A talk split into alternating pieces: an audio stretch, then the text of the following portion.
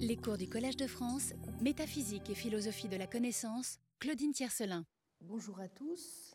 Nous allons donc euh, cette année euh, consacrer notre, nos analyses, notre réflexion à euh, l'étude du concept de connaissance pratique et des problèmes qui entourent ce concept.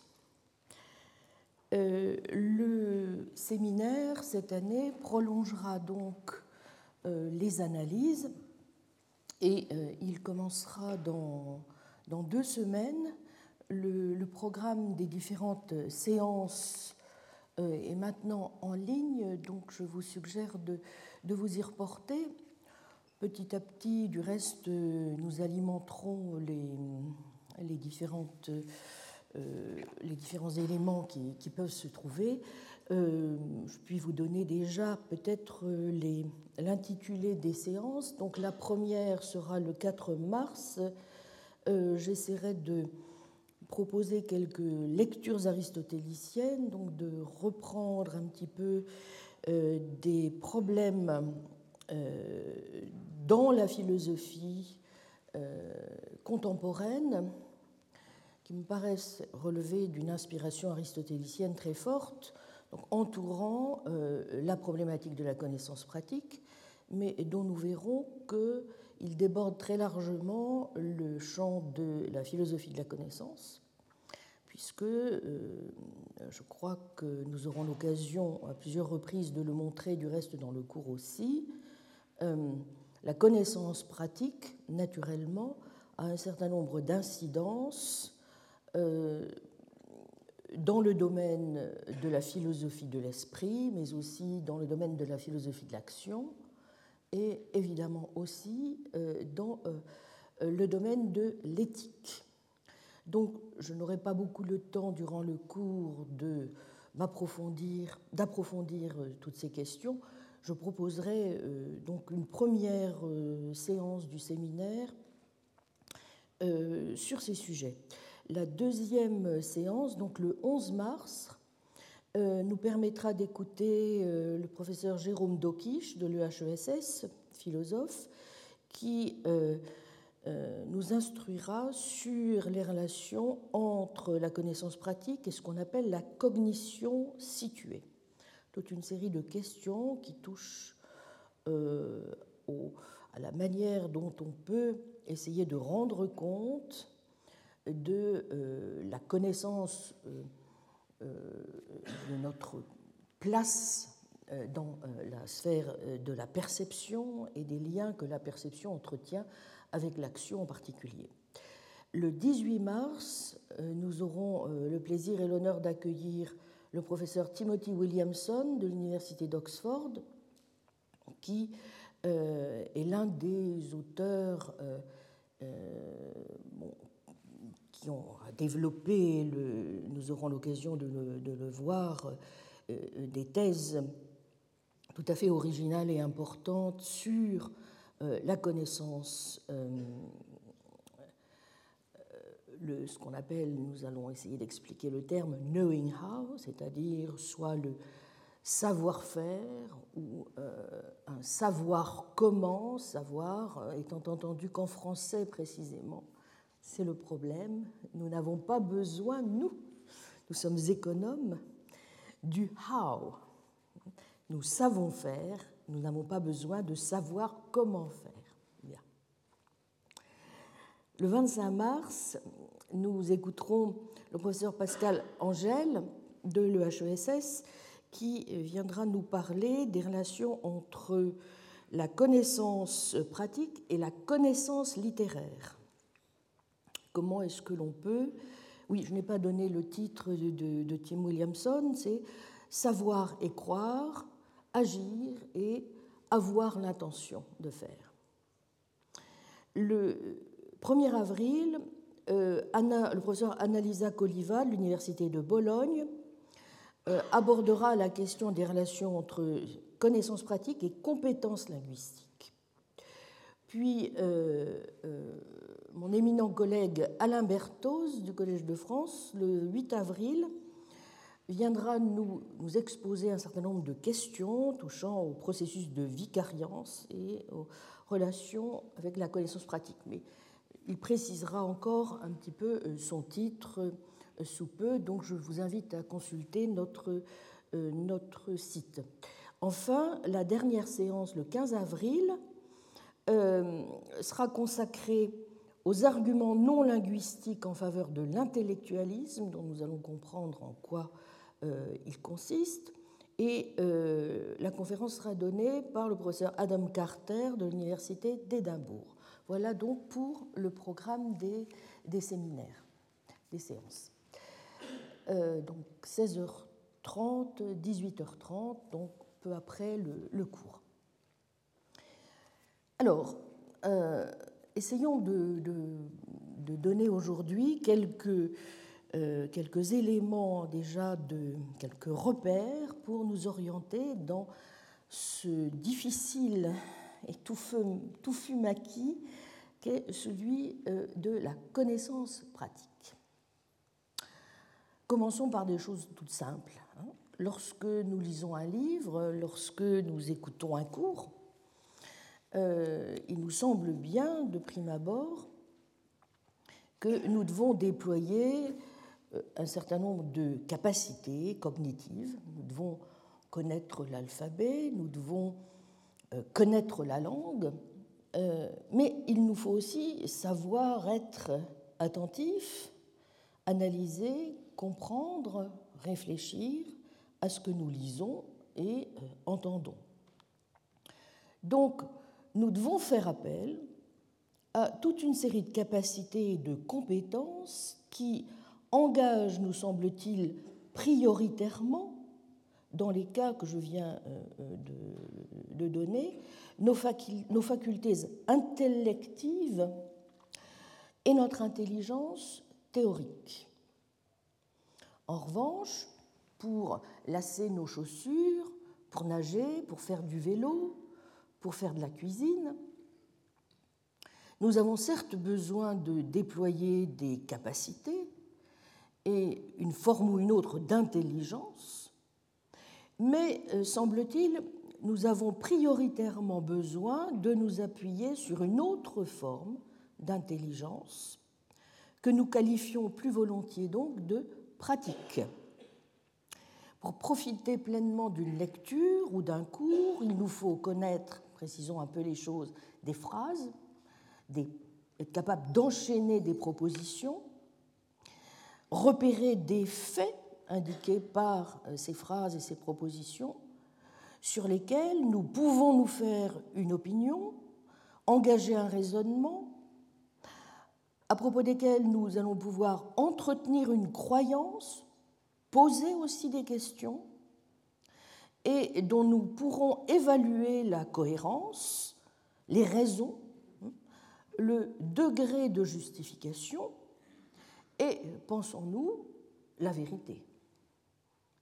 En revanche, pour savoir nager, faire du vélo, la cuisine, nous avons l'impression qu'il nous faut surtout faire preuve, pour être guidés dans notre action, comme on dit, de sens pratique, d'habileté, de savoir-faire, d'agentivité, bref, d'une capacité réelle à agir et qui n'engage au fond qu'assez peu un savoir théorique ou intellectuelle. Cette dualité des modalités de la connaissance et des formes d'intelligence, que l'on retrouve aussi sous la forme plus générale de l'opposition entre théorie et pratique, ou que recouvre encore souvent la supposée ligne de partage entre réflexion et action, engage d'ailleurs souvent une évaluation, soit laudative, soit péjorative, de l'une ou l'autre des formes d'intelligence, selon que nous plaçons en premier savoir théorique ou savoir pratique. Pour qui ne jure que par le savoir théorique et y voit surtout la marque de la raison et la puissance de l'intellect, L'intelligence qui va de pair, pense-t-on, avec le savoir pratique, sera toujours au fond une intelligence un peu secondaire et à laquelle on réservera du reste les tâches et professions subalternes, celles que l'on délègue aux esprits plus manuels, aux femmes, aux esclaves, à ceux à qui on veut bien accorder qu'ils ont les pieds sur terre, du sens pratique, de la jugeote ou du ginja, mais dont l'intelligence n'est pas quand même tout à fait capable de s'élever aux formes les plus élevées, entendons les plus réflexives, méditatives en un mot pur du savoir. À l'inverse, avouons-le aussi, et sans doute est-ce un bien, il se trouvera toujours quelques servantes traces, fines et spirituelles, pour railler les philosophes qui, défaut qu'ils partagent au demeurant souvent avec ces professeurs nimbus que sont les mathématiciens, je cite Platon, dès leur jeunesse, ne connaissent pas quel chemin conduit à l'agora, ni où se trouve le tribunal, la salle du conseil ou toute autre salle de réunion publique, qui n'ont ni yeux ni oreilles pour les lois et les décrets proclamés ou écrits, et qui, tel Thalès, savent peut-être observer les astres, mais perdus qu'ils sont dans les cieux, ne voient pas ce qu'ils ont sous leurs pieds et tombent tout droit dans le puits. On sait donc aussi les ricanements, l'accusation d'intellectualisme dont font souvent l'objet ceux qui, au premier rang desquels toujours les philosophes, sacrifiant un peu trop dans la solitude de leur cabinet aux erreurs que Pierre Bourdieu stigmatisait dans les méditations pascaliennes sous le terme de raison scolastique, prennent leur désir pour des réalités, mais plus encore s'illusionnent sur ce qu'ils supposent être une totale indépendance de leurs croyances, une transcendance de leur savoir, en un mot, une parfaite immunité de leur propre pratique réflexive et ne voient pas qu'il y a entre ces pratiques et la structure, le champ, bref, ce système de disposition ou d'habitus dans lequel ils évoluent et qui les façonne autant qu'ils le façonnent à travers les actions qu'ils entreprennent, une détermination mutuelle ou, comme le dit Bourdieu, une relation de co-originarité logique qui rend en réalité inconcevable, et nous aurons l'occasion d'y revenir, on ne sait quel point de vue de nulle part.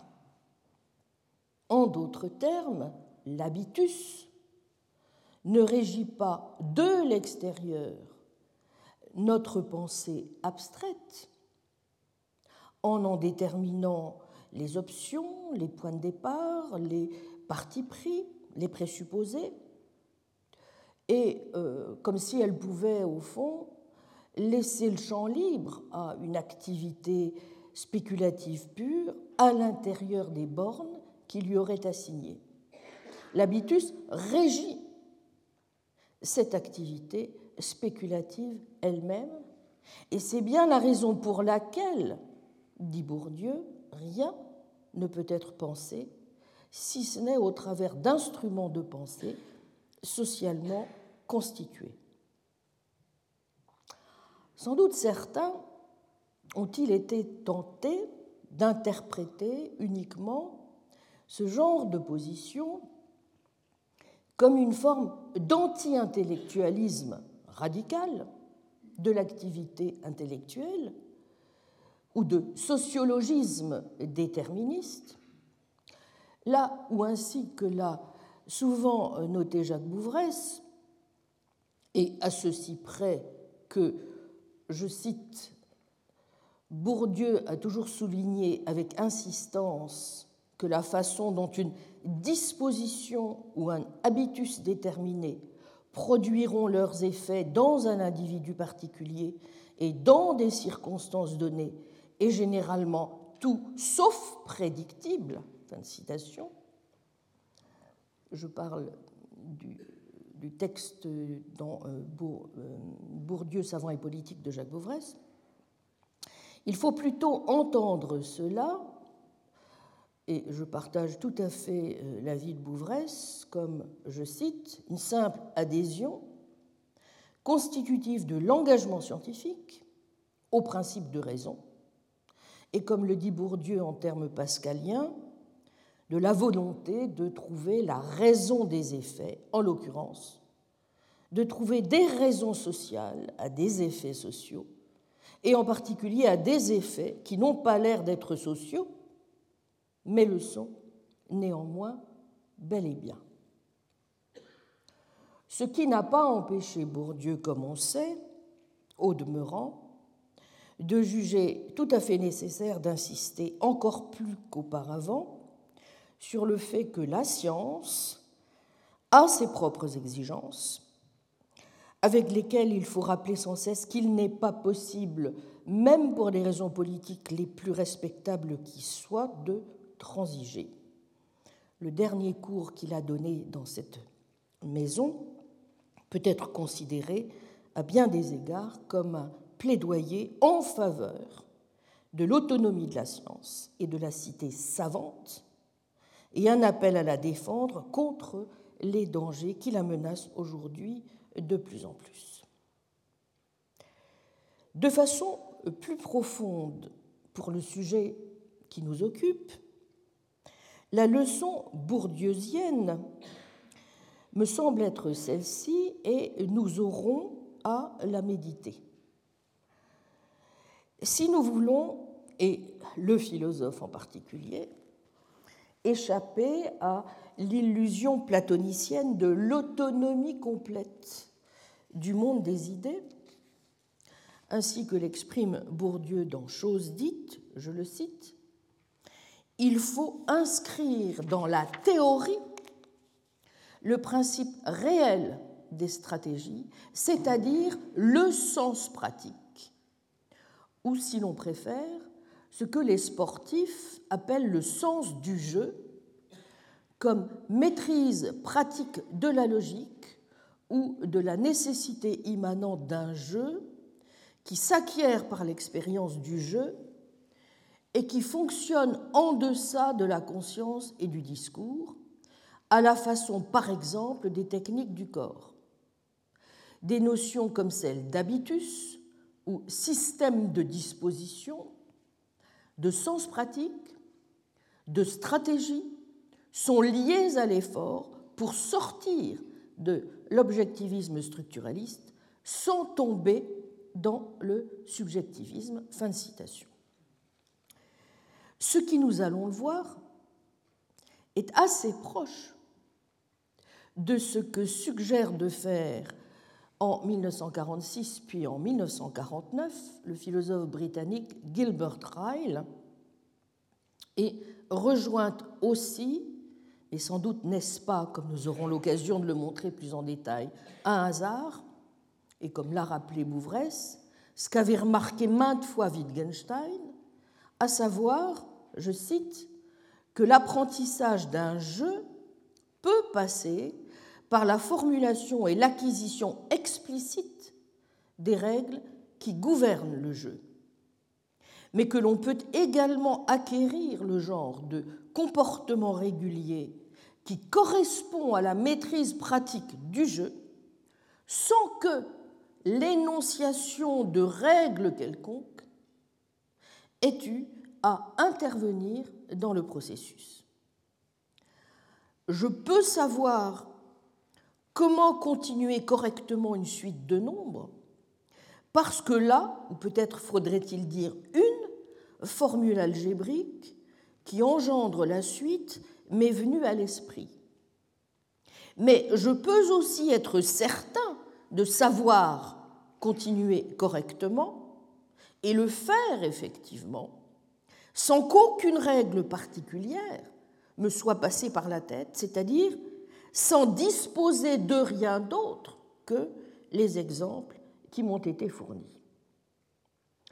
Le cas de l'apprentissage du langage est évidemment plutôt du deuxième type que du premier. Enfin, il y a la situation de l'observateur externe qui cherche à expliquer le jeu et qui, pour ce faire, formule des hypothèses sur les règles que les joueurs pourraient suivre et suivent réellement, c'est-à-dire cherche à formuler un système de règles dont la connaissance tacite ou implicite ou explicite pardon, constituerait une condition suffisante mais pas forcément nécessaire pour que les régularités caractéristiques que l'on observe dans le comportement des acteurs se produisent effectivement. Fin de citation. En d'autres termes, et c'est un point dont nous pourrons, dont nous devrons nous souvenir, dans la plupart des cas, ce que Pierre Bourdieu appelle le sens pratique ou le sens du jeu est quelque chose qui vient s'ajouter à la connaissance des règles s'il y en a et qui ne s'acquiert que par la pratique du jeu. Bref, une connaissance irréductiblement pratique ne s'obtient justement que par la pratique et ne s'exprime que dans une pratique.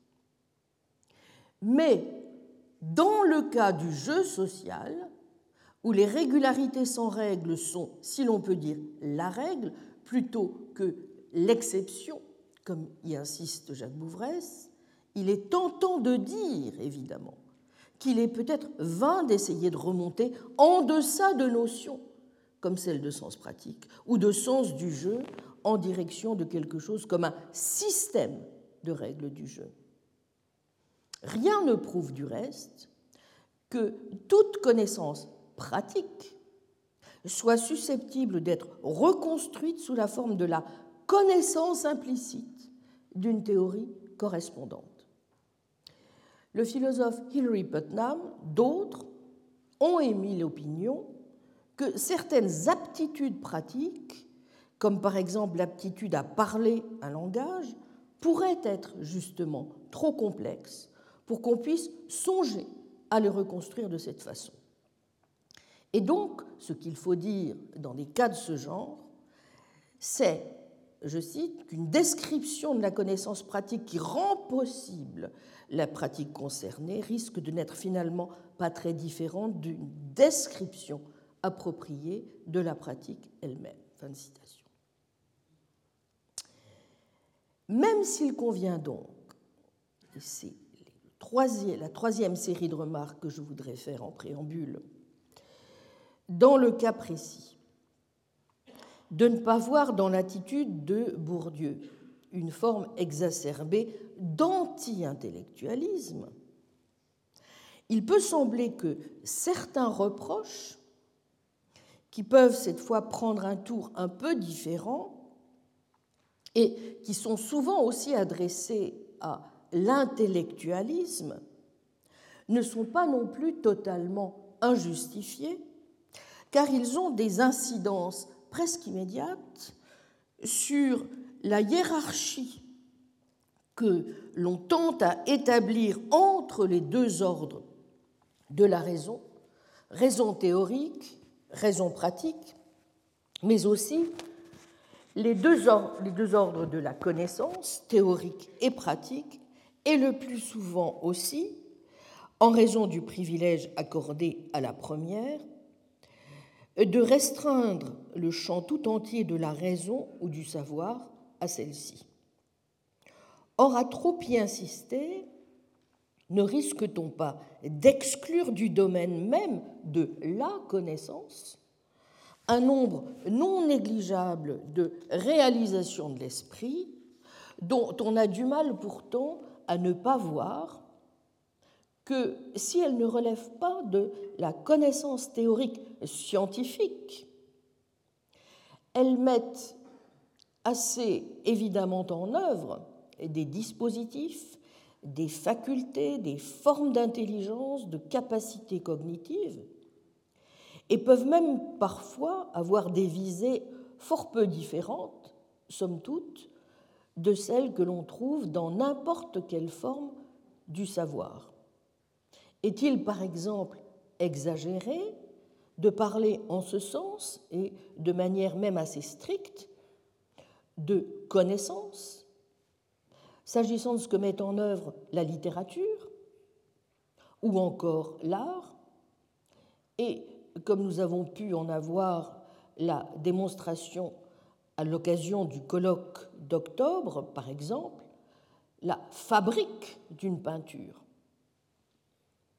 Si tel est le cas, ne faut-il pas de toute évidence élargir le spectre même de la connaissance, mais aussi dans le même élan, commencer sérieusement à revoir un certain nombre d'oppositions?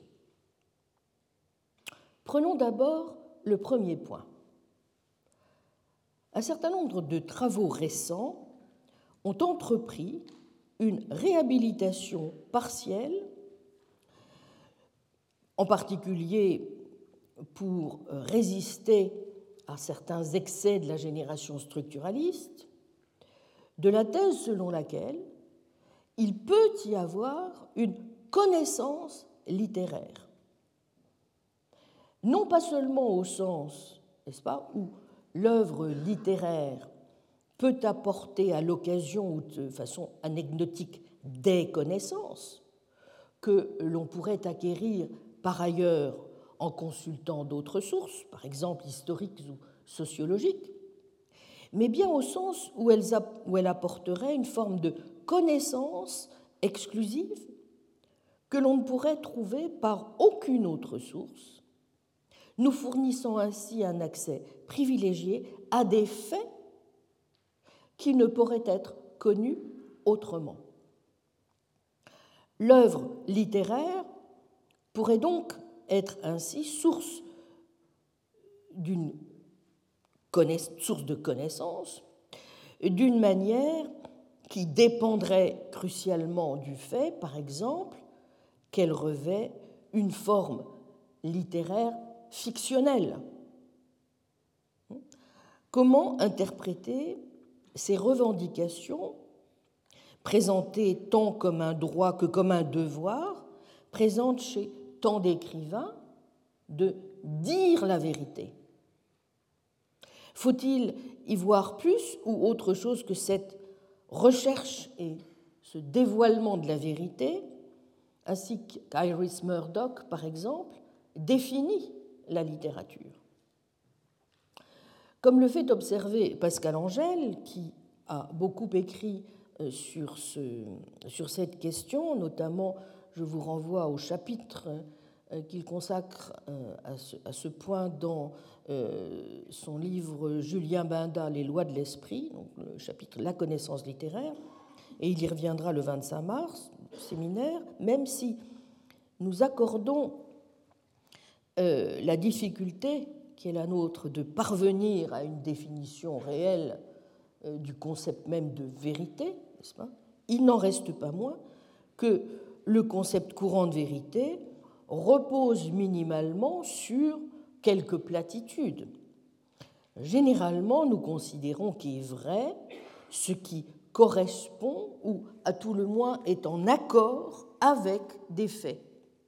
Un énoncé est vrai si et seulement si les choses sont telles qu'il dit qu'elles sont, ou pour parler comme Aristote, dire ce qui est que cela n'est pas ou de ce qui n'est pas que cela est est faux, et dire de ce qui est que cela est et de ce qui n'est pas que cela n'est pas est vrai. Ou encore, si un énoncé est vrai, il ne l'est pas relativement à ceci ou à cela. Il est aussi objectif, donc indépendant d'un point de vue particulier, Il n'est pas réductible à sa vérification, à sa justification. En d'autres termes, un énoncé peut être vérifié et justifié sans être vrai. Bien sans doute n'est-ce pas aussi simple, nous le verrons, de parler en ce cas de connaissance. Dès qu'on cherche à appliquer un concept aussi banal à une possible vérité littéraire, on rencontre des problèmes familiers et redoutables. Pour ne prendre qu'un seul cas, celui de la correspondance, rendre la vérité au sens le plus plat de la correspondance aux faits, dans le cas d'un texte de fiction, vous vous en doutez, se heurte aux difficultés qu'ont rencontrées tous ceux qui se sont, par exemple, attaqués à ce qu'on appelle la question de la sémantique des énoncés fictionnels. Faut-il dire qu'ils sont tous faux? Qu'ils relèvent d'un type spécial de vérité, la vérité dans la fiction? Qu'ils ne sont ni vrais ni faux? Et comment énoncer un critère de distinction entre la réalité et la fiction sans faire de pétition de principe Vous voyez quelques-unes des questions. Une autre manière de soulever la difficulté, qui porte sur le type de vérité dont il pourrait être question en littérature, consiste bien, on le voit, à se demander de quelle sorte de connaissance il pourrait s'agir. D'une connaissance propositionnelle, c'est-à-dire donc exprimable sous forme d'assertion ou d'énoncé vrai, mais lesquelles Ou bien devons-nous dire que la connaissance que véhicule un roman ou un autre type d'œuvre littéraire peut être non propositionnelle en nous transmettant une expérience ou en nous apprenant par exemple quel effet cela fait d'avoir une émotion ou un sentiment? C'est en ce sens qu'on dit souvent que la littérature nous apporte une connaissance des émotions et de l'expérience vécue. Mais si la connaissance en question s'est suscité en nous le sentiment ou l'émotion comme telle, est-ce que cela ne revient pas un peu à dire que le langage littéraire a pour charge de s'effacer devant ce pur sentir, la connaissance dont il s'agit alors devenant plutôt de type mystique et si c'est le cas, n'est-ce pas un peu fâcheux si l'on pense, comme le faisait remarquer par exemple un écrivain comme Musil, que l'on ne doit pas réduire la littérature à un pur sentir et la dissocier de la connaissance objective. Car, je le cite, dans la mesure où la création littéraire transmet une expérience vécue, elle transmet aussi une connaissance. Cette connaissance n'est certes pas du tout la connaissance rationnelle de la vérité. Le domaine euh, que Musil nomme celui du ratioïde, qui relève des faits, elle relève plutôt du non-ratioïde, qui ne relève pas des faits, mais de notre capacité à les relier, mais toutes les deux sont bien des processus orientés de la même façon, étant donné qu'il n'y a justement pas un monde rationnel et en dehors de lui un monde irrationnel, mais un seul et unique monde qui contient les deux choses. Auquel cas, n'avons-nous pas intérêt à penser la connaissance ainsi que le suggère par exemple Martha Nussbaum, et de voir précisément dans la connaissance littéraire une connaissance pratique, plus proche en ce cas de ce qu'avait à l'esprit Aristote, et qui en apparence du moins, mais c'est justement toute la question sur laquelle nous allons devoir nous pencher, est irréductible à la connaissance théorique, dans la mesure où l'on n'y aurait pas affaire à la connaissance de vérités universelles, de lois générales du caractère humain, ou qui obéirait à des maximes et à des principes, mais bien plutôt à des conflits dans la perception de valeur, dans les décisions, les intentions, les actions singulières, et sur lesquelles doit donc plutôt s'exercer tout un art du jugement, du discernement, bref, tout un savoir-faire.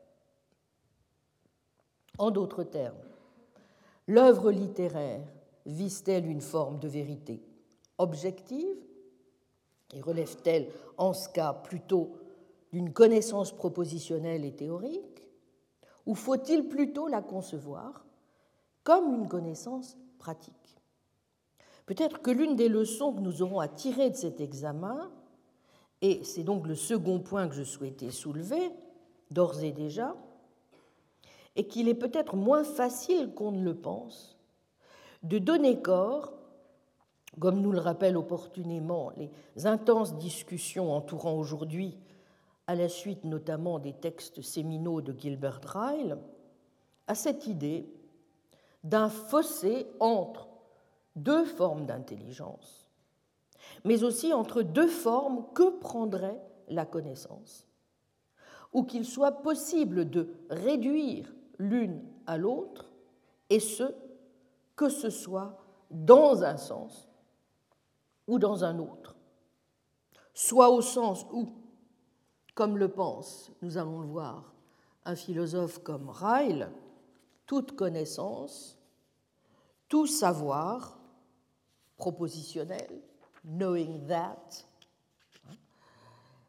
est en fait une connaissance non pas propositionnelle, mais pratique, en un mot, un savoir comme knowing how savoir-faire, alors que d'autres, au premier rang desquels Timothy Williamson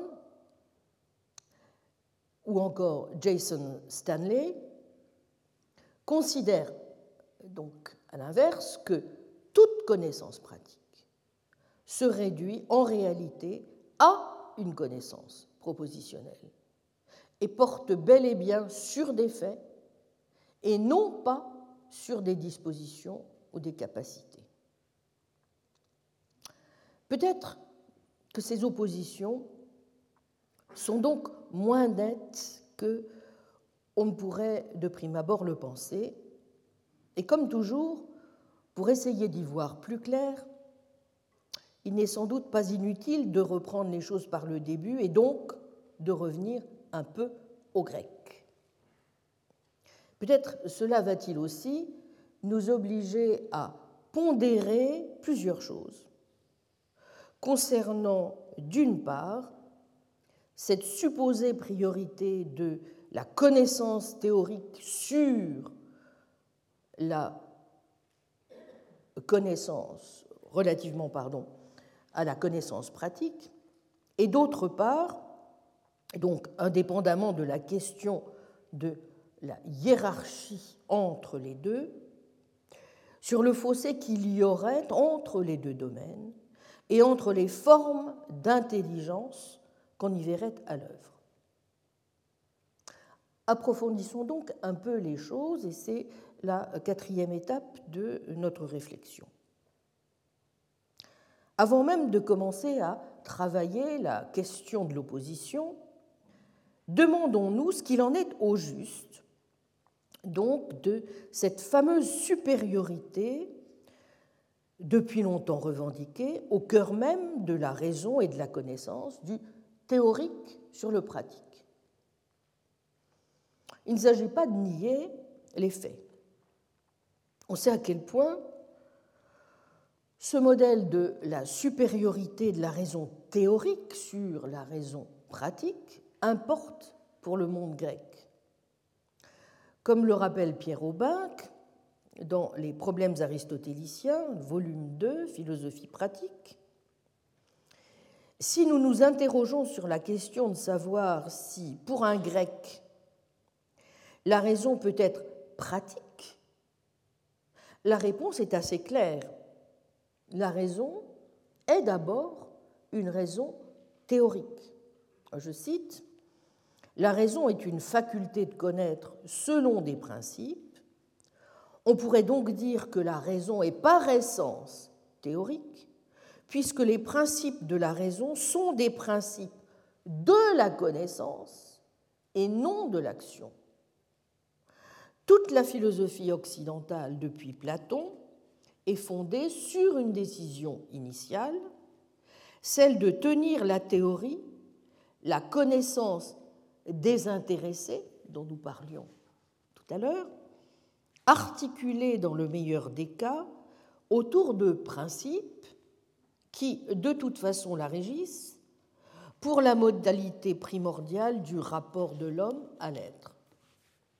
La pratique n'est pas ignorée, mais elle n'accède à la légitimité que dans la mesure où elle peut être déduite de la théorie.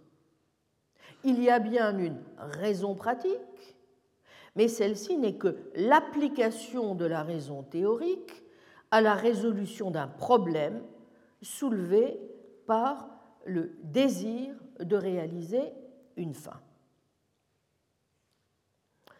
Fin de citation.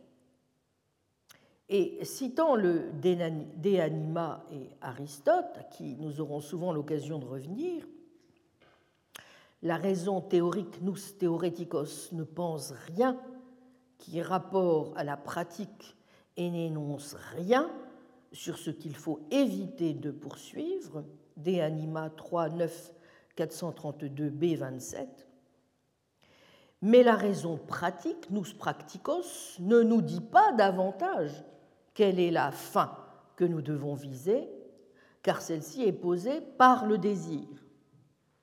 La raison pratique se contente de nous dire comment parvenir à cette fin. Or, on ne peut parvenir à la fin qu'en découvrant les causes qui feront advenir cette fin, c'est-à-dire en établissant une connexion théorique entre un événement X, dit fin, et un événement Y, dit moyen. La raison pratique ne se distingue donc, selon Aristote, des Anima 3, 10, de la raison théorique que sur deux points. Premièrement, elle raisonne en vue d'une fin, alors que le raisonnement théorique n'a pas de fin, si ce n'est lui-même. Deuxièmement, elle conclut de la fin au moyen, inversant ainsi, au moins en apparence, le mouvement de la raison théorique qui va de la cause à l'effet. Mais, renchérit Aubinck, on pourrait dire que sur le premier point, à savoir le contenu de la raison pratique, il est exactement le même que celui de la raison théorique, puisque la raison pratique se contente de finaliser de l'extérieur les processus cause-effet dans la séquence fin-moyen. Quant à l'inversion du processus cause-effet dans la séquence fin-moyen, elle relève d'une démarche elle-même théorique, dénommée analyse, dont Aristote emprunte le modèle, on le sait, au géomètre. Supposer le problème résolu pour déduire à partir de la solution supposée les conditions qu'elle implique. La position de la fin, autrement dit le désir, le seul élément vraiment moteur, comme dit Aristote, reste étranger à toute détermination de la raison, même pratique. La subordination de la raison pratique à la raison théorique, conclut Aubin, page 22, est donc un héritage de la philosophie antique, mais que la philosophie des temps modernes n'a pas désavoué et à laquelle Kant sera vraiment le premier, du reste, à vouloir mettre fin en prenant l'autonomie d'une raison purement pratique, c'est-à-dire d'une raison cette fois qui ne devant rien à la théorie, sera pourtant rationnel, capable de produire des principes qui ne soient pas le simple corollaire de la théorie et qui pourtant puissent déterminer la volonté, nous donnant ainsi la connaissance claire de notre devoir, ce que ne pourrait du reste, quand bien même elle le voudrait accomplir, la raison théorique, en raison de la finitude qui prive l'homme de toute intuition intellectuelle. Et on sait aussi combien de cette misère Kant croit pouvoir trois arguments positifs que rappelle page 25 Pierre Aubin heureuse irréductibilité que celle de l'être et du devoir-être, puisqu'elle fonde la liberté humaine, heureuse ignorance que celle de la fin dernière de nos actions, puisqu'elle oblige la volonté à se déterminer selon la forme de la loi et non selon, selon son applicabilité à l'expérience, heureuse illégitimité enfin que celle d'un recours à la nature, puisque cette illégitimité oblige la volonté à se laisser déterminer en dehors de tout intérêt sensible par la forme seule de la loi qu'elle s'est donnée et l'avoue positivement à l'autonomie. Ce n'est pas dire pourtant que les Grecs ignorent évidemment le bien fondé qu'il peut y avoir à prendre en compte dans la recherche même de la connaissance désintéressée qu'est la poursuite de la vérité, les effets pratiques positifs que produit cette connaissance même. Et il faudra nous en souvenir.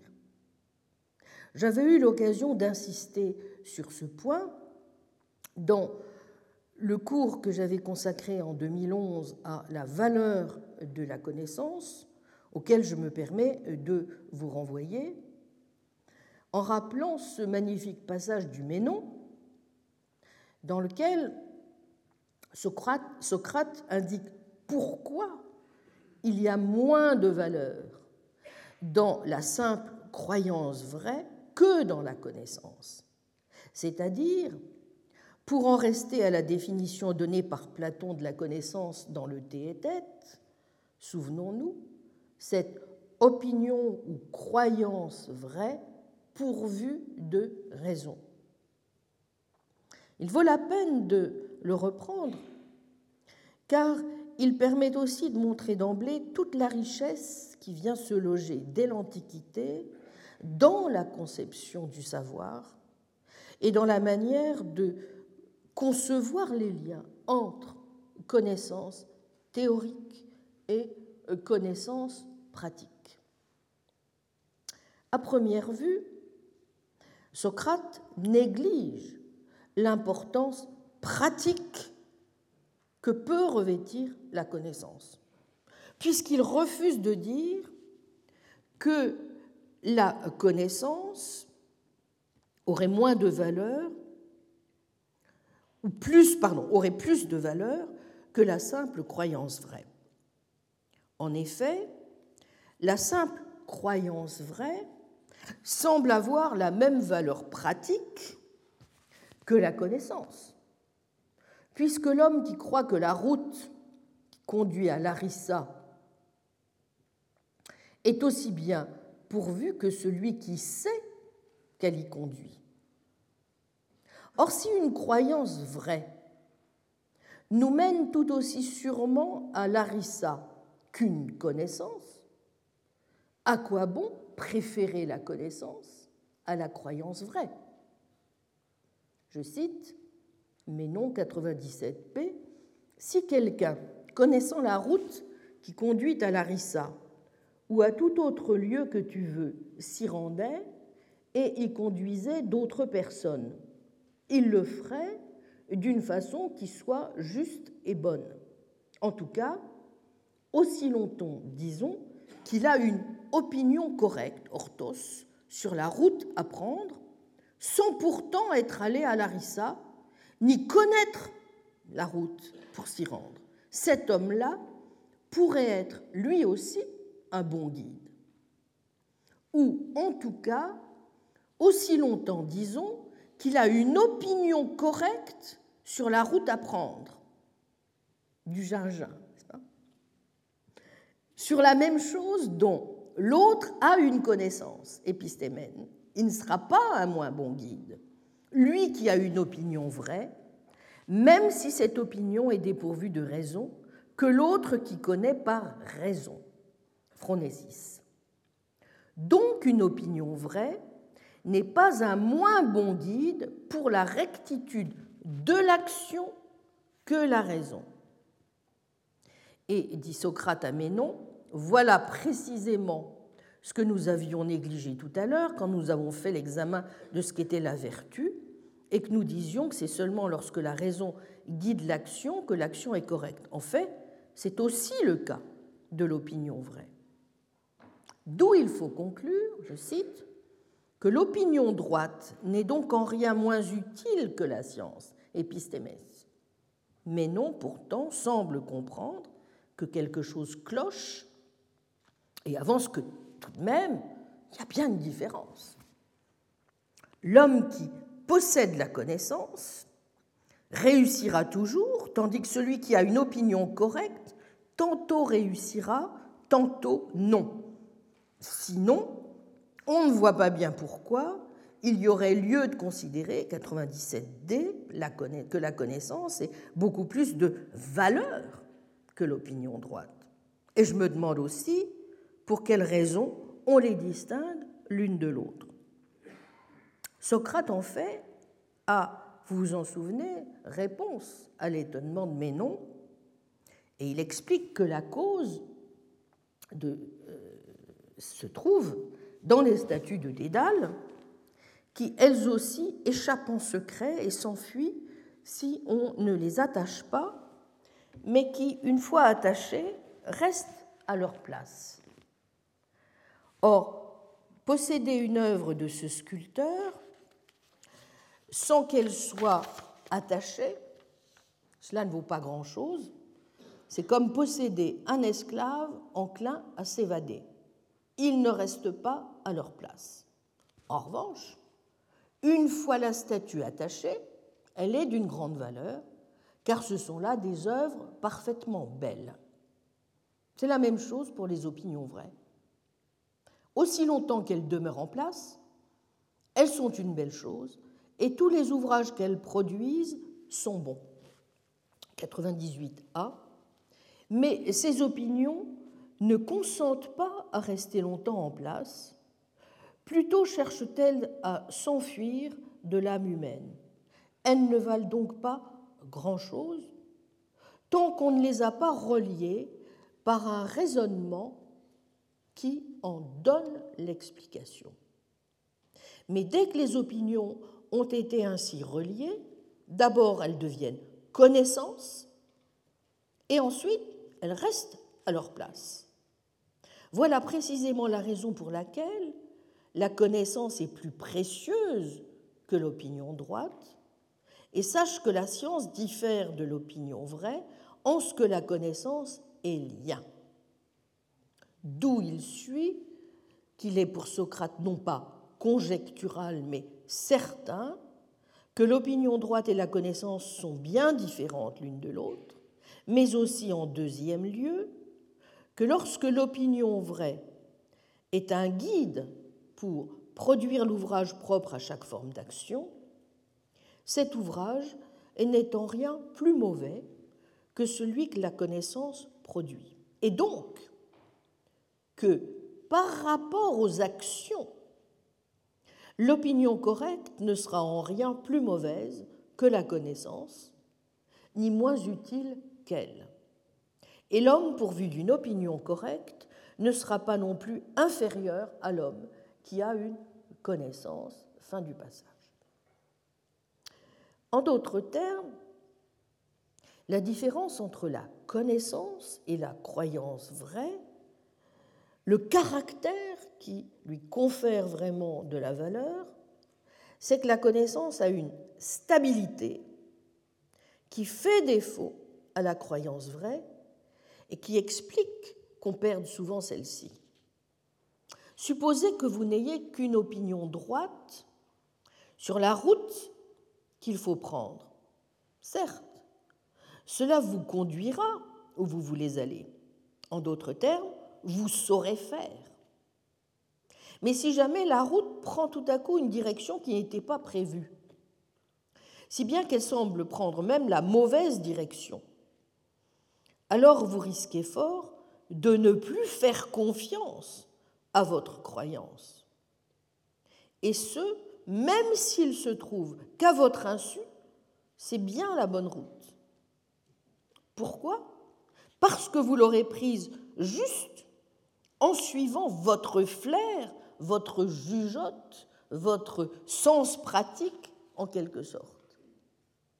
À l'inverse, si vous aviez connu la route au sens propositionnel du terme, par exemple, parce que sachant lire, vous auriez consulté une carte, combien de scènes de ménage ne suis-je pas ici en train d'évoquer, vous ne seriez pas aussi troublé et vous continueriez votre chemin comme si de rien n'était, en continuant à croire que c'est la bonne route mais observez, bien ici la leçon. Il y a donc un avantage pratique à connaître. En ceci que la connaissance, à la différence de la croyance droite, ne se perdra pas en route, si j'ose dire. Ce qui revient à penser que la supériorité de la connaissance sur la simple croyance vraie ne tient peut-être pas forcément, c'est un drôle de résultat, avoué, à sa supériorité épistémique. Il se peut fort bien que la valeur additionnelle de la connaissance se révèle n'être que pratique ou relative au succès des actions qui se fondent sur elle. Et nous aurons beaucoup à reprendre ce point quand nous essaierons de réfléchir à la solution que certains proposent justement aux difficultés qui entourent la connaissance pratique selon euh, des voies comme celle auquel avait pensé le fondateur du pragmatisme, Charles Peirce. En tout cas, nous trouvons chez Platon au moins les quatre idées suivantes entre lesquelles, vous voyez, il n'est pas du tout facile de, trancher. Premièrement, la connaissance n'est pas la simple croyance vraie. Deuxièmement, la simple croyance vraie permet autant de succès dans l'action que la connaissance d'atteindre le vrai. Troisièmement, la connaissance est bonne parce qu'elle permet le succès dans l'action, d'atteindre le vrai. Quatrièmement, la connaissance est meilleure que la simple croyance vraie il n'est pas sûr que ces quatre positions soient toutes compatibles, vous voyez, entre elles. Bon. Cinquième étape de notre réflexion aujourd'hui, qui va nous obliger encore à complexifier un petit peu la situation et à repenser le supposé dualisme théorique-pratique et euh, vous vous doutez de là où je veux en venir.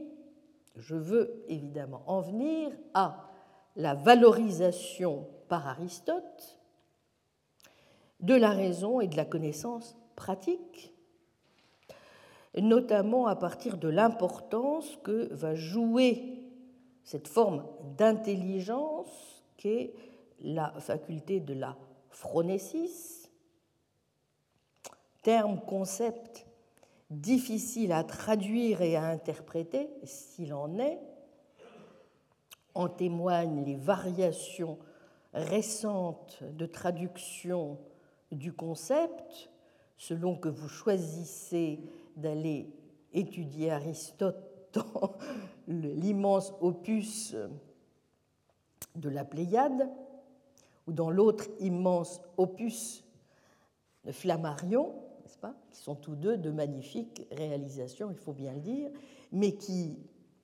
quand on regarde un petit peu les choses de près, posent quelques petits euh, problèmes parfois. Notamment le terme de phronésis, que nous avons l'habitude de traduire depuis euh, pas mal d'années par prudence, devient, sous la plume de Bodéus, sagacité. Bon, je ne prends pas la décision de trancher, je, laisse à chacun le soin de le faire, mais de toute évidence, euh, il y a des arguments tout à fait pour sagacité, euh, qui sont ceux que Bodéus euh, fait intervenir, à savoir, premièrement, c'est vrai que le mot de prudence, au sens prudentiel ou de la prévoyance, n'est plus celui que nous utilisons de façon courante, n'est-ce pas, dans, dans, le langage ordinaire. Il, sonne de moins en moins contemporain, si vous voulez, ce qui est dommage, mais c'est ainsi. Et par ailleurs, il ne rend peut-être pas non plus suffisamment compte de l'aspect sur lequel justement je vais revenir, à savoir le caractère proprement intellectuel de la phronésis, que rend mieux, c'est vrai, le terme de sagacité. Bon, cela dit, vous savez très bien comment toutes ces choses sont très très difficiles parce que il faut aussi prendre de nouvelles habitudes, recourir à de nouveaux usages. Et bon, quand on a affaire en plus à deux corpus aussi magnifiques l'un que l'autre, qu'il faut à chaque fois dire les deux termes si on veut ne, faire de tort ni à l'un ni à l'autre, parce qu'il y a de bons arguments en un sens ou l'autre, c'est pas facile. Hein bon, ah, voilà. Donc le plus simple, c'est souvent de garder le terme grec, mais enfin, c'est pas non plus. Il faut, faut, faire des efforts pour traduire dans, sa propre langue. Hein Bien. Et faire comprendre les textes. Alors, bon, Aristote étant, euh, pourquoi est-ce que je parle de ce point? Eh Bien parce que euh, on considère, même si je sais que la question est très très difficile et à, trancher, vous imaginez bien que dans le peu de temps dont je dispose, et parce que ça excéderait de loin mes compétences dans le domaine de la philosophie ancienne, euh, Aristote été crédité euh, d'avoir en tout cas été l'un des premiers, sinon le premier, à avoir attiré l'attention sur, n'en déplaise à Kant, donc sur la valeur pratique, sur la valeur propre au savoir pratique et aux vertus proprement intellectuelles ou épistémiques euh, que ce savoir met en œuvre même si donc, Kant lui reprochera d'avoir été, pour cette raison même, incapable,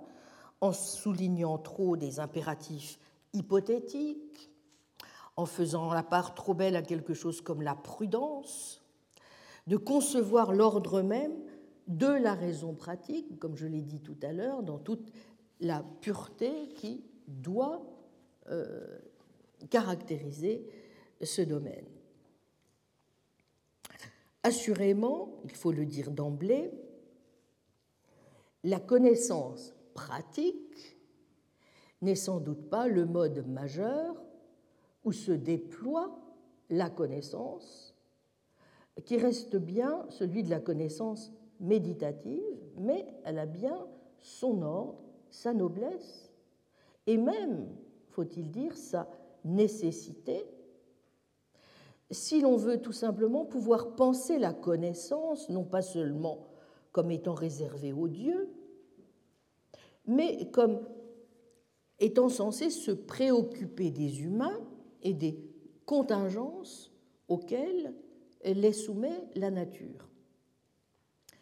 Cela accordé, il est essentiel, comme le rappellent tous les commentateurs, Et je reprends notamment ici les analyses de Pierre Pellegrin et de Michel Cruvelier, auxquelles je vous renvoie dans leur Aristote, le philosophe et les savoirs, seuil 2002, page 152-153.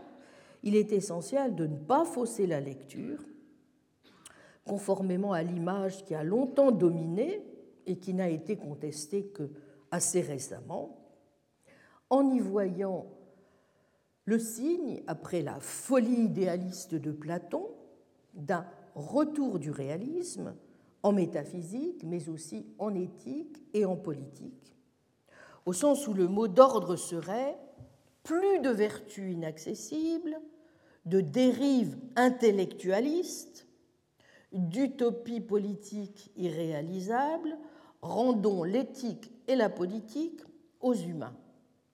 Image alimentée par les nombreux textes où Aristote déclare que, je cite, l'abus théorique nuit à l'éthique elle-même, car il ne s'agit pas de savoir ce qu'est la vertu, mais de devenir vertueux. De même, souligne-t-on bien des fois, la part irréductible de savoir-faire et de chance qui accompagne l'acte vertueux. Certes, la région des choses humaines est tout entière située dans la partie sublunaire de l'univers. De ce fait, celui qui veut faire la philosophie des choses humaines, éthique à Nicomaque 10, 10, 118, 1b15, doit tenir compte du fait que son objet sera affecté d'une part irréductible de contingence, qu'il est impossible de supprimer totalement. Mais là n'est pas l'essentiel. La physique, en effet, qui est la science des réalités qui ont en elles-mêmes le principe de leur mouvement et de leur repos, se déploie essentiellement aussi dans le monde sublunaire, mais n'en est pas moins une science théorique. Il peut donc bel et bien y avoir une science pratique, et c'est précisément cette notion qu'invente Aristote pour caractériser la spéculation scientifique qui concerne l'action, la praxis, par quoi il faut entendre l'action humaine libre. Une science pratique n'a pas pour but la connaissance, elle n'a pas non plus en vue un produit différent de l'agent, comme c'est le cas des techniques qu'Aristote appelle sciences productives, mais elle entend bien guider une pratique humaine. Elle devra donc articuler trois facteurs fort différents les uns des autres, la connaissance, le désir et la délibération en tant qu'elle est science, c'est quand même donc bien une connaissance que la science pratique doit donner au sujet. Mais seul le désir peut effectivement pousser ce sujet à agir. L'intellect, Aristote le remarque à plusieurs reprises, ne meut rien. Mais le désir même, s'il est comme l'aliment de l'action, ne suffit pas à faire que telle action se réalise et que telle autre ne se réalise pas. Chez les animaux rationnels, il faut qu'intervienne le choix, lui-même objet de délibération. Donc, Pellegrin-Crubelier, page 152-153. Délibération, laquelle, comme vous le savez, pourra d'ailleurs donner lieu, nous y reviendrons, à un raisonnement ou un syllogisme pratique qui permettra de servir de guide pour l'action.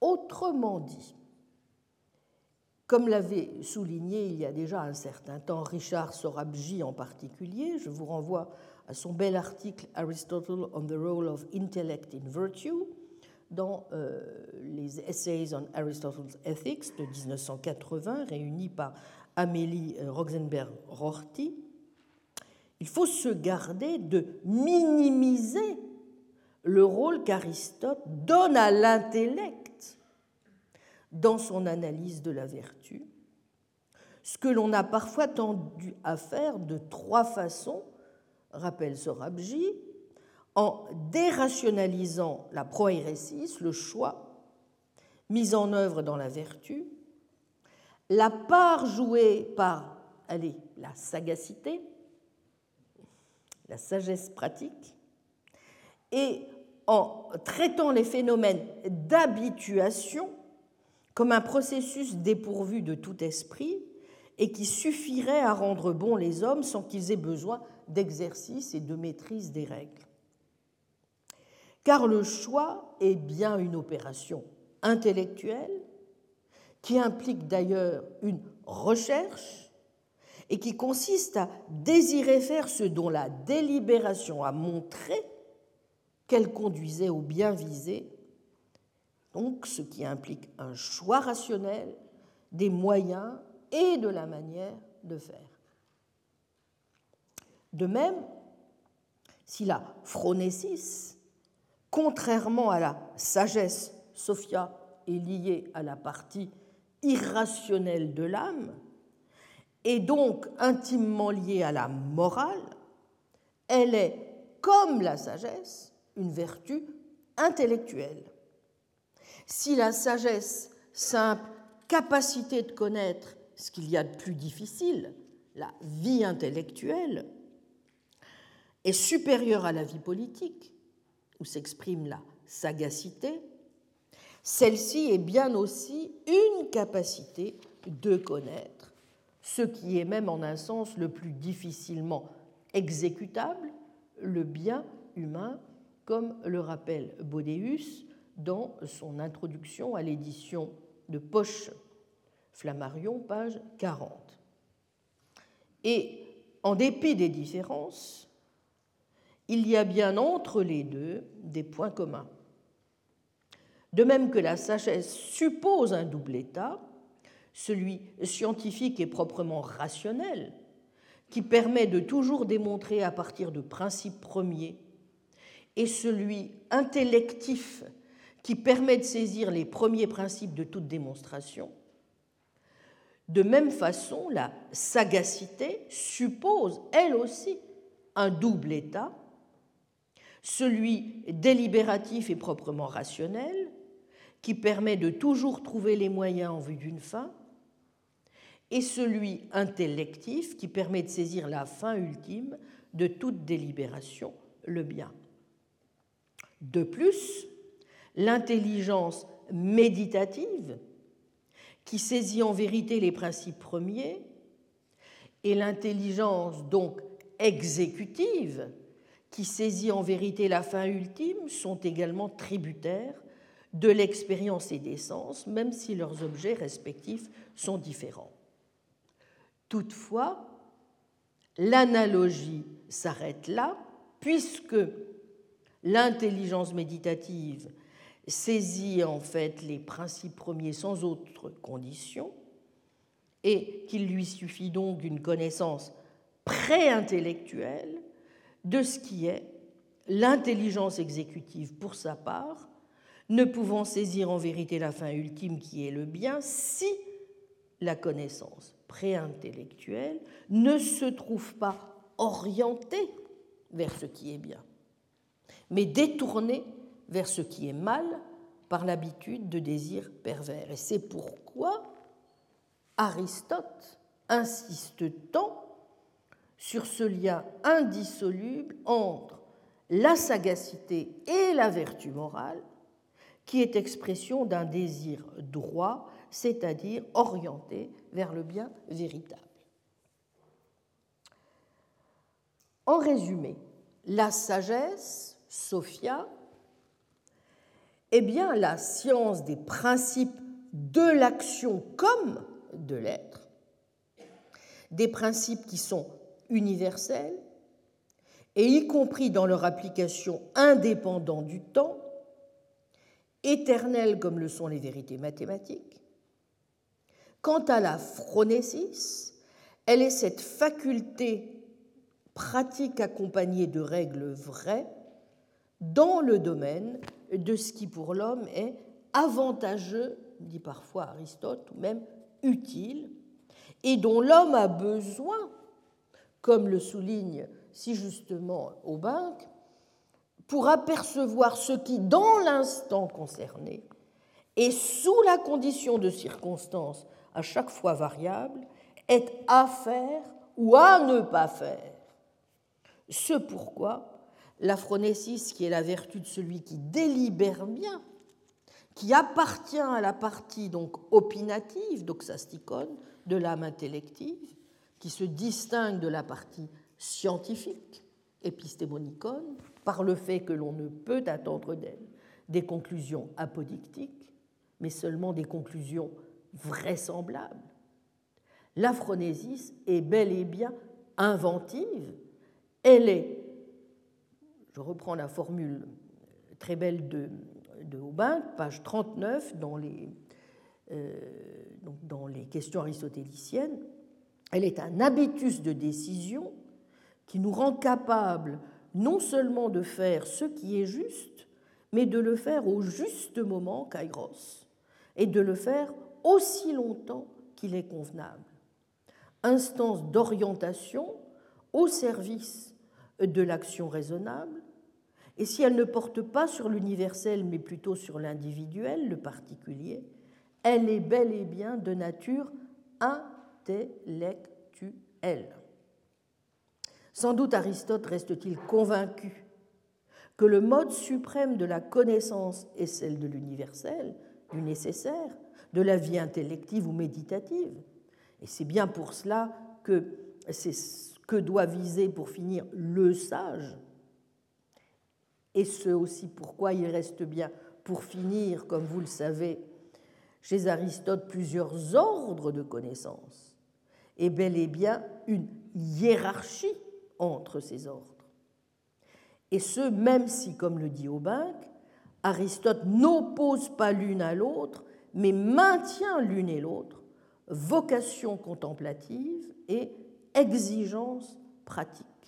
La prudence chez Aristote, page 19 mais il n'en demeure pas loin que pour lui, la prudence représente moins une dissociation nette entre la théorie et la pratique, et la revanche de la pratique sur la théorie, qu'une rupture à l'intérieur de la théorie elle-même. Mais si Aristote a raison, cela veut dire aussi et nous aurons à nous en souvenir, premièrement, qu'il n'y a peut-être pas lieu de considérer que le savoir pratique exigerait le recours à une forme d'intelligence nécessairement différente, au sens où elle ne devrait pas être, en ce qui la concerne, intellectuelle, hein, différente de celle qui est à l'œuvre dans le savoir théorique. Et cela veut dire, deuxièmement, que l'intelligence elle-même, aussi intellectuelle soit-elle, n'est pas nécessairement incompatible avec l'idée présente dans l'aristotélisme que l'intelligence est bien quelque chose aussi qui se déploie sous la forme de certaines aptitudes, capacités, dispositions, habitudes que l'on exerce, que l'on entraîne, que l'on éduque. Dès lors, on ne s'étonnera pas qu'un certain nombre d'analyses qu'a pu mener Gilbert Ryle, et auxquelles je voudrais venir à présent, aient pu être perçues par beaucoup, et en dépit, nous allons le voir, de sensibles et fort intéressantes différences, notamment parce que les analyses raéliennes ont été considérées justement comme des analyses prônant l'anti-intellectualisme, en tout cas comme une sorte de remise à l'honneur de bon nombre de thèmes aristotéliciens. Alors, essayons de commencer à réfléchir. Ce sera donc la sixième étape de notre réflexion aujourd'hui. Nous allons donc commencer un peu l'analyse donc de euh, ce que propose Gilbert Ryle sur la connaissance pratique. Tant dans son fameux article tiré de la conférence plénière qu'il donna devant l'Aristotelian Society en 1945, Knowing How and Knowing That, euh, que dans les analyses euh, qu'il mène par d'autres arguments, et notamment au chapitre 2 de son ouvrage de 1949, The Concept of Mind, pour la traduction française, la notion d'esprit, traduction française que nous devons chez euh, Payot, dans la petite bibliothèque Payot à Suzanne Stern-Gillet, avec une longue et intéressante préface de Julia Tanet, euh, n'a eu de cesse de pourfendre ce qu'il appelle la légende intellectualiste, consistant non seulement à opposer les deux formes d'intelligence que sont censées requérir la connaissance théorique, d'une part, donc, connaissance propositionnelle, knowing that, savoir que, et connaissance pratique, ou savoir comme, savoir comment, knowing how. D'autre part, mais aussi à privilégier outrageusement la première, sans voir qu'en réalité, tout savoir est un savoir-faire et que la connaissance, donc le plus souvent je traduirais donc knowing how, si vous voulez, par savoir-faire, même si dans certains cas, nous allons le voir, ça ne rend pas tout à fait un certain nombre de complexités que recouvre la formule dans la langue anglaise. Hein. Bon, j'y reviendrai. Mais essayons de parler notre langue le plus possible. Et donc, euh, donc sans voir qu'en réalité, tout savoir est un savoir-faire et que la connaissance n'est pas d'abord une affaire de vérité, de fait, de proposition, mais bel et bien une affaire d'aptitude, de capacité, de disposition intelligente. Dans ces deux textes importants, Gilbert Ryle va donc s'employer à dégager ce qu'il appelle le comportement logique ou la conduite logique. Comme vous le savez, il est le représentant de ce qu'on appelle le mouvement du behaviorisme logique. J'aurai l'occasion de dire pourquoi cela a une importance dans la manière dont il conçoit justement le problème. Donc dégager le comportement logique de plusieurs concepts d'intelligence tels qu'ils se présentent lorsque nous caractérisons des activités soit pratiques, soit théoriques, comme malin ou talentueux, clever, sage, wise, prudent, prudent, habile, skillful, compétent, capable, adroit. Et il observe que la doctrine dominante, qui dérive peut-être, dit-il, de l'analyse platonicienne de l'âme tripartite, opère une bipartition.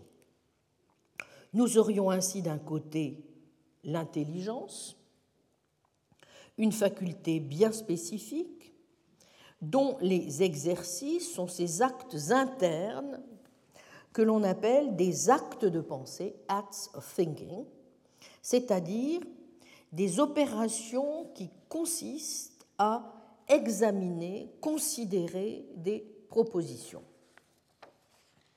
Quant aux activités pratiques, practical activities, poursuit-il, elles ne méritent le titre d'intelligente, de maline, d'astucieuse et autres que parce qu'elle s'accompagne de tels actes internes qui consiste donc à considérer des propositions, et tout particulièrement des propositions non pas constitutives, mais régulatives.